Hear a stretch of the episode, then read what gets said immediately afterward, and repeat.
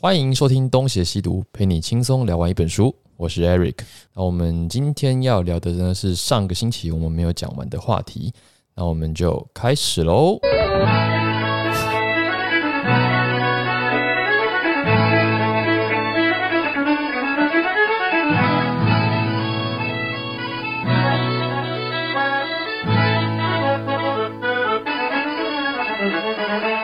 那么在明命地之后，越南的地位就从侵略者变成被入侵者了，是因为它一度改成国号大南嘛，领土也重新再划分过了。我记得就是是是是北齐、中齐、南齐，是，对，划成三大行政区嘛。如果说当时不要遇到帝国主义的话，那么还真有可能就被他成为了算是亚洲上又一个强大的政治势力哦，你说他有没有可能把整个辽国跟柬埔寨全部吃下来，可以，再去吃缅甸，再去吃泰国？对，其实是有可能的。其实是非常有可能，对但是有因为潜力了，但是因为他活的时间不够久，第二是造境，所以是给了法国可乘之机。那么这个可乘之机是什么？就是他迫害天主教徒，给了这个拿破仑三世一个好机会，一个好的机会对我了，们叫呛 死。对，理由了。那这个你能不能说一说，就是关于法国的势力是如何一点一点进到越南来的？以越南的课本角度嘛，对，以越南的课本角度就是非常简单了，在明命帝之后，嗯，啊、那个皇帝的号我又忘了，少治，对对对对，就是少治那个时代就开始有一些传教士。对，以当时的史料记载的话，哈，就传邪教，可能是算是明命帝那个时代留下来的残余对，思想，就把天主教视为是邪教，哎，哎，然后就开始有敌视哦，然后持续到后面来就开始说，呃，天主教啊就吸收进来，然后天天什么拜拜啊， 什么做一些这个祈祷啊，嗯那种呃装神弄鬼的，大家看不懂嘛，对，所以大家就嗯，然后加上朝廷不断的说呃的这个宣传嘛，嗯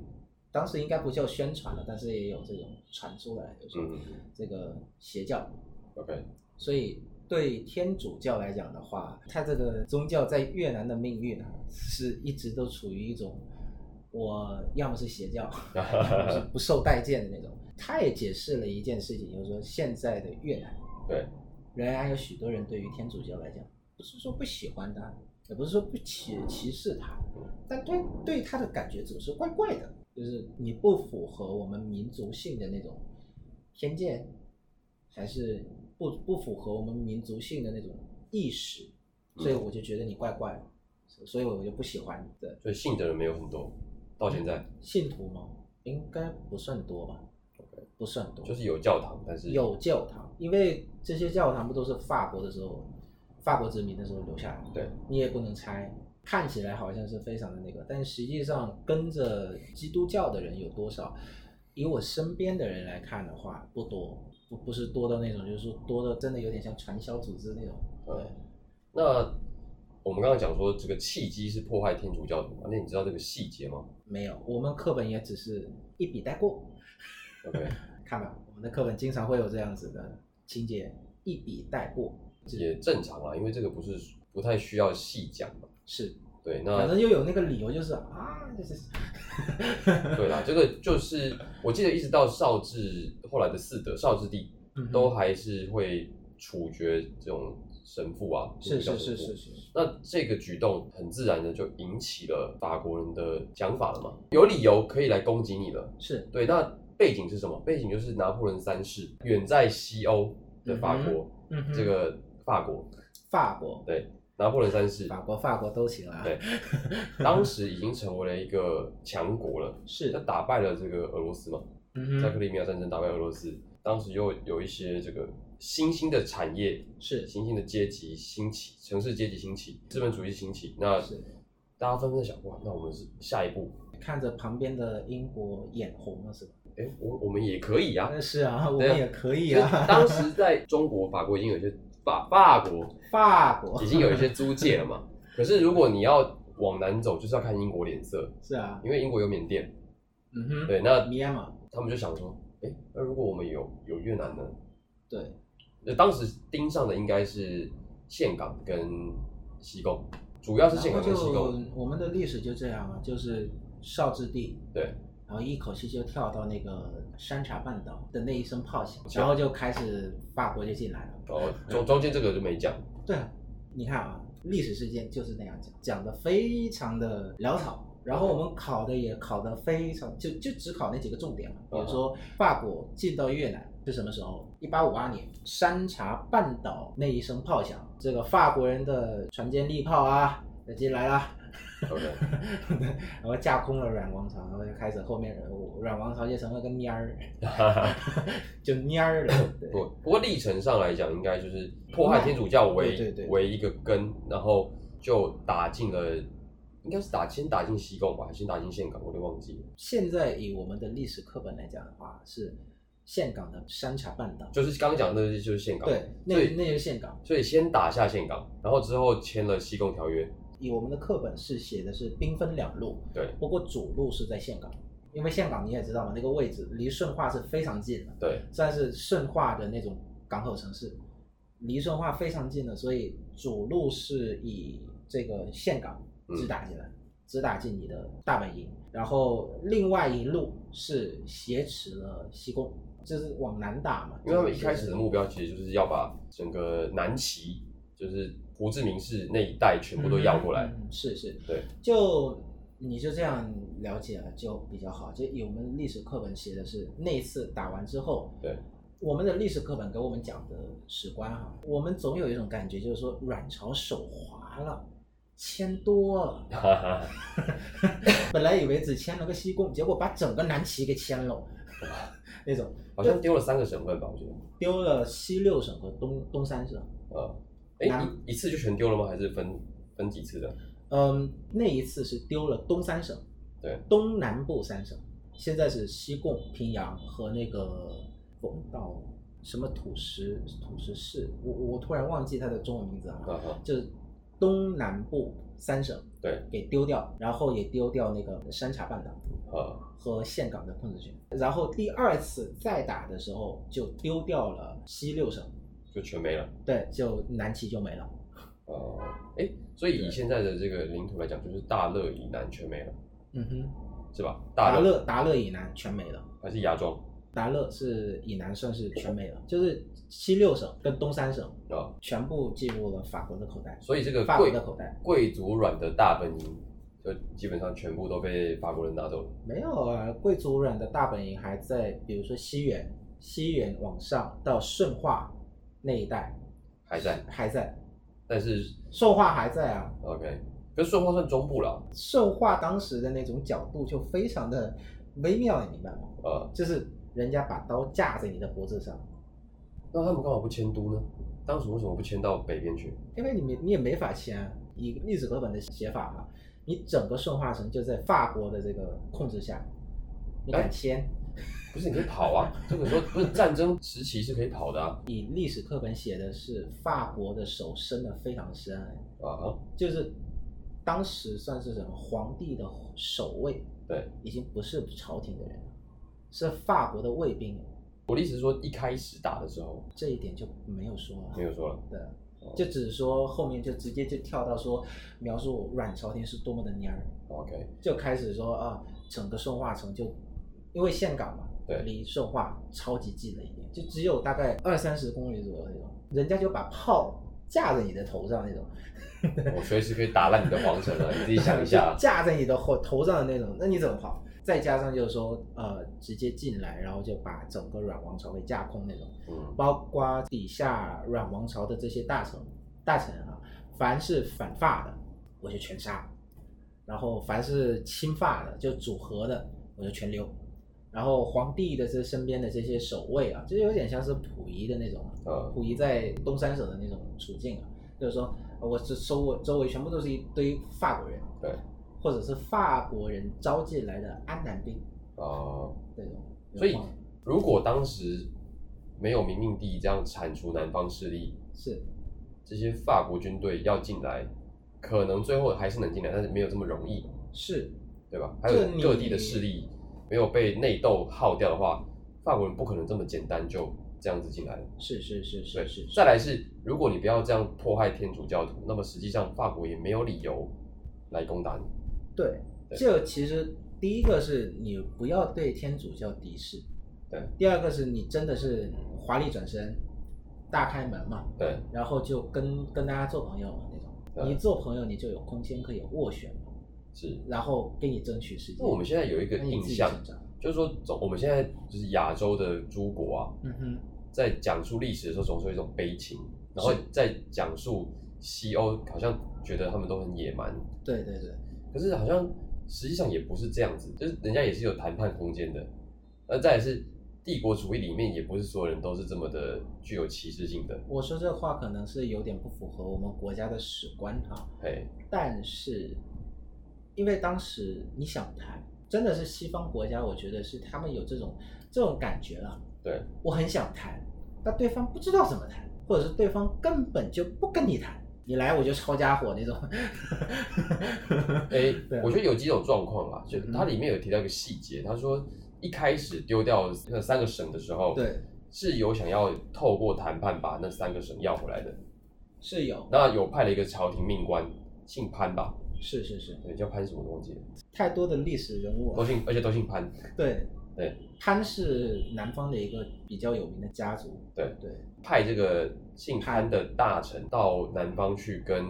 法国军队谈判，而当时南方还有一支义勇军，大概六千人，那嗯哼领头的人姓张，叫张廷，是，他就反对，他觉得说人家都欺负到你门口来，这有什么好谈的？然后他自己就脱离朝廷了，然后自己守了一下，哎，后来是这样，这个谈判崩了，没谈成， 没按成，所以就等于是南方全部失守。那这个姓张的总兵对，他也自杀了，因为眼看这守不住啊。哦，对，然后这个去谈判的这个姓潘的大臣呢，因为谈判失败畏罪自畏杀。罪自杀。反正就是说，你说的是谈判，但放在那个语境的时候，说能够让别人懂的，其实也 也还是个问题。一个是儒儒家的语境，一个是西方的语境，两个语境是完全不同。所以在当时，你说有谈判，可能有可能像开会了，但是各说各话，或者你的那个思维我也挺我也搞不懂，呃，我的那个思维你也搞不懂。我觉得可能更再直接一点的思维就是，没打之前是大家好谈，一打一发现打发现你不能打，是，那还有什么好谈的？对对对对。这些法国军队背后毕竟有这个皇室以及资本家的支持，而且呢，也也有我他们的的意武见器，对，对也比较强势的。那一打发现你不能打，那干脆就整团暴走吧。对，就是还有什么好整个谈的梦还有什么好谈的呀？对，本来还以为你是个小强哎，结果发现你是个小蔫儿， 那还不那还那还要干嘛对吧？还要费那个功夫干嘛？就基本上好像就是南方全拿下，然后是朝廷架空。然后北方也差不多，北方是后面再后面签了两个，一八八三年和对，一八八四年是把北方给丢了。可是北方有一个尴尬的地方，就是北方有清军的这个因素吧，因为阮朝跟清廷还是有藩属的关系啊，是所以在当时其实。清当时廷也不是干瞪着看法国军队就这么拿下越南的。我记得我以前在读，中法战争战争就是打在越南的北方， 可是清廷当时也打不赢人家了，那样。对，所清以廷也是精疲力尽了，反正就是说慈禧太后坐在那里，后来也是放弃 了老对娘好累。他放弃了对越南的藩属的权利，所以到后来也是重申了啊，反正我现在这个越南我也管不到了， 对，所以才把越南的后来中国的史学者，但是非常多的这个大喇叭了，也经常会说这个是什么？越南是自寻死路，嗯哼自己划到那个法国人的口袋里面，跟我们中国无关。但你想想，如果当时慈禧太后太后坚持打下去的话，清廷有可能会赢，好像也没有，对啊，很渺茫。反正人家虽然没有英国那么强吧，但是也大概的有英国的百分之六七十左右吧。你英国都打不过，你还想要打这你也个？想你也想要打法国，哎然后一直把这个中法战争给鼓吹成就是说清廷唯一一次赢，实际上也没赢，实际上是和后面是是什么？清廷跟法国人签了个协约，把越南给卖了，然后清兵就撤了嘛，就就是清兵就撤了呀，然后法国就拿了越南的北方，就除了中 部还算是在阮朝的管辖范围范围内，北方和南方就全部都给撤掉。所以当时到底你们所理解的是一个什么样的状态？就是在法国军队全部接管越南领土之后，当时的阮王朝还剩下什么？以课本写的话，阮王朝就是个蔫儿王的王室啊，还能干嘛？它就它就相当于有点像是那种就国家元首的状态，这只是国家元首而已，摆在那里的贡物而已呃，的一个神而已，他也没有办法搞什么。皇帝已经没有办法下达命令，或者是皇帝的命令实际上不是皇帝的命令，呃，只不过是法国人叫你大臣写，然后拿着皇帝的御意盖，然后就颁发，只有这样，皇帝只是个摆设而已。 OK，那种。然后后面不是也有一个那个叫什么，叫做秦王革命？秦王革命就是有人发起的这个，对，秦王的革命，啊这个呢是得往后面，可能是第四第三或者第四章，还有一个姓潘的，另外一个呃，那是更后面的事了。我现在讲的不是那两个潘，是还有一个潘的，潘周真、潘贝周，不是他们两个，不是他们两个，是另外一个，我中间又漏掉哪一个？呃，潘廷佛，听过这个人吗？听过，是个街道名，哎，对， 就但是是他的历史角色好模糊。但是如果我没有记错的话对，他就是那个秦王时代下的一个将领。就是他坚持要继续的与法国当局对抗，嗯，就是说越南史上、阮朝史上啊还对是出了一个算是个真男人，血气方刚的男人啊。对，而且就他也是姓潘，嗯，不是，先说那个皇帝嗯哼，叫做韩义帝，韩是那个御前那个三点水那个韩， ，OK，然后义是忠义的义，韩义帝，这个是在嗣德帝之后吗？还是绍治帝之后的在绍治之后， ？OK，绍治之后，少之之后，上来了一个青年，他其实只是个少年而已，少年君主啊。嗯嗯嗯但主要是把他推到皇位上的是他背后的那个大臣，嗯，叫孙七月，一个姓孙的大臣。孙七月呢是阮王朝当时主战的主心骨，主战派的主心骨就。是要反抗到底，对，然后就擒了这个王，而且嗯，反正以历史课本和一些资料来说的话，就是一通忽悠，一呃，通忽悠这个小皇帝啊，然后就跟勾走，然后就撤出了脱顺化，呃逃走了，对，撤出了顺化，然后在大概是顺化以西的一个城市，哎，顺 其实也很没跑多远，顺化那个地方真的很小哎、对就是往西一点，然后跑进了山林里面，然后发动了叫秦王运动。 ，OK，潘廷逢是，如果我没记错的话，是在那个时代下的一位将领。嗯嗯这个运动呢，由于他是秦王嘛，对王还是有号召的，所以他算是法国进入殖民之后的首次遇到的比较大的麻烦，因为全国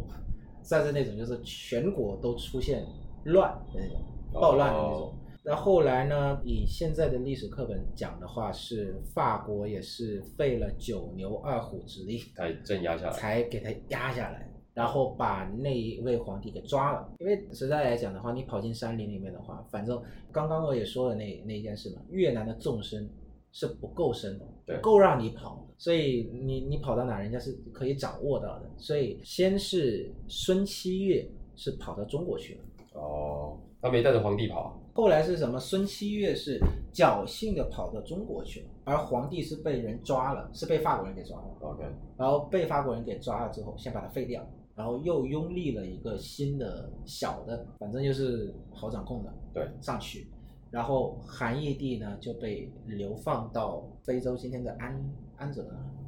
非洲吗对，非洲？OK，就被流放到非洲，就是就是活成一个穷人，哦一个囚人。然后后面就是开始就在非洲就安居，然后死在非洲，哇塞，真的是这个一国之君哈，啊，死在非洲，惨，惨，安哥拉还是什么？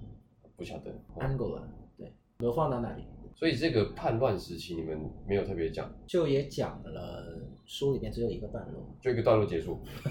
，OK，好，多潦草啊，写不应该说历史课本可能也没有打算要要讲，反太正多，对对反对，正结论就是这样，对这也算是失败了丧权辱国的一一段嘛，然后后面还有啊，比如说农民起义，对，比如说一个叫黄花参的人，红花餐啊，黄花参，哦，黄花餐，这这是也是河内非常的有名的一条街。现在我说到这个黄花参是河内比较有名的一个卖花的街啊，好的，但是它是呃一个，它就像一个匪，土匪，对， 但是他带领着农民就在福建啊不是兴业那一带，兴业啊，兴业、河内，然后往这往河内的西以西的这一带叫做和平，对，还有这个永福这一带，带起了一个农民起义，而且他的这个农民起义呢，还与法军在北的法军啊，当时分庭抗礼呢有三年的时间，蛮久的，蛮久的。光靠那农民起义怎么可以做得到这一点？啊，真的是蛮久的，还分庭抗礼了三年的时间呢。对啊， 甚至后面有人还说，真的，如果他再坚持久一点的话，他有望可能建国，哦，都有可能。但是这个，因为他是个农民起义，对，而且他是个土匪嘛，他也没有想到多少，反正就我打下了这一块地，然后就坐享其成了呗。嗯，那大家在这里面该干嘛干嘛。比如说法国人逼你们种什么麻麻树什么麻袋什么的，对那现在你们想种水稻是吧？好，那就种水稻，我也不管你们。就是说，它不是一个以以现在社会主义的史观来讲的话，他是一个没有革命思想的人啦。对，OK， 他只是会拿着枪杆子，然后打一打，然后就呃耶， 一个人了。 嗯对，然后他后面是被他的手下给暗杀，哦，就死掉了。他死掉了之后，这个这一片地地方就很快的被法军就给收获收入麾下。哦，对，这就是一个。然后再后面就到那个潘周真和潘贝周代表的两条路线。所以刚才讲的这个土匪就已经是武装反抗的最高峰了。嗯，武装反是是是是是是是，它算是一个高峰，它有很多个高峰，因为在它后面还有两还有一两个，但由于是因为历史课本里面也只有给你给他们要么一段，要么两个小段，哎，总而言之，反正法国政府就已经进来了，木已成舟，木已成这舟，个你再闹也反正也没用啊，反正。效果有限嘛。对，效果有限，就是你他已经进来了，然后然后他的手呢已经深入到了你整个行政系统里面了。皇帝都到非洲了，对对，皇帝都非都到非洲旅游啊，不是旅游，不是那不是旅游，是被旅放游，了。嗯被旅游去非洲了嘛？对，那你还闹什么？嗯，就是那种，就是你再闹，再打再闹， 哎，小打小闹而已。啊那人家法法国就看着你闹呗， 对闹累了，那我就收回吧。所以后面其实就到了这个刚刚讲的这另外两个改革路线嘛，是这个可能 就是我们下一期的内容。是是是，对，那今天大概就是先讲到越南是如何的从一度的东南亚之王变成了变成了一个蔫儿啊， 不变成了这个被侵略的被侵略的被的受害者，对，被侵略的受这害者。其实整整个过程都跟蜻蜓是蛮像的啦。是，总之在这里我还要我我还要补充最后一点哈，哎，因为中国跟越南由于历史啊不是由于是政治制度的相近，思想体系也相近，嗯所以你说讲这个故事的时候，越南的政府有没有参考中国的故事，或者说有没有以社会主义的史观来讲这样的故事？我觉得要有要有这个去思考一下。 OK，因为你看嘛，反正就是步骤蛮像的嘛，对吧？也是一样啊，这个阮朝腐朽，这个这个笨 蛋，然后闭关锁国，然后就开始滑入深渊，对，都一样。然后就是这个，嗯，西方列强就趁虚而入，然后就开始夺我，夺我越南，嗯，换到中国就夺我中华嘛，就是这不一个样占我大屋夺我田，对对对对对，所以就我觉得是要有一些思考的空间。 OK，一个时代不可能就是说全部都是一个因一个果嗯，就那样发生，那样太草率。好，那么今天大概就到这里。那下一次我们就会来讲这个越南的剩下来的精英们是如何的与当局周旋的，是又分成哪一些路线，是是以及是。哪些知名的人然物。后我们也可能会谈一的谈到就是以历史课本说到就是胡志明是怎么出现的，哎，这么快吗？可是啊， OK，胡志好明是怎么出现的？因好为胡志明就在潘周生和潘贝州后面啊。啊，对，已经那个时候已经是一八六几年了。对对对其对，实他也他俩闹的也蛮久的。 OK，好，那么今天的节目就先到这里。如果你喜欢我们的节目，欢迎到 Apple Podcast 给我们五星评论，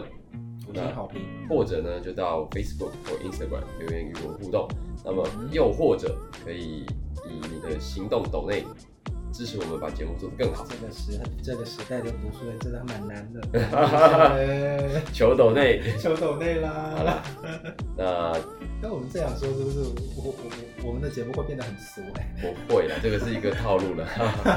啊，那么感谢今天的收听，我是 Eric，我是 Brian，我们下次再见，拜拜。拜。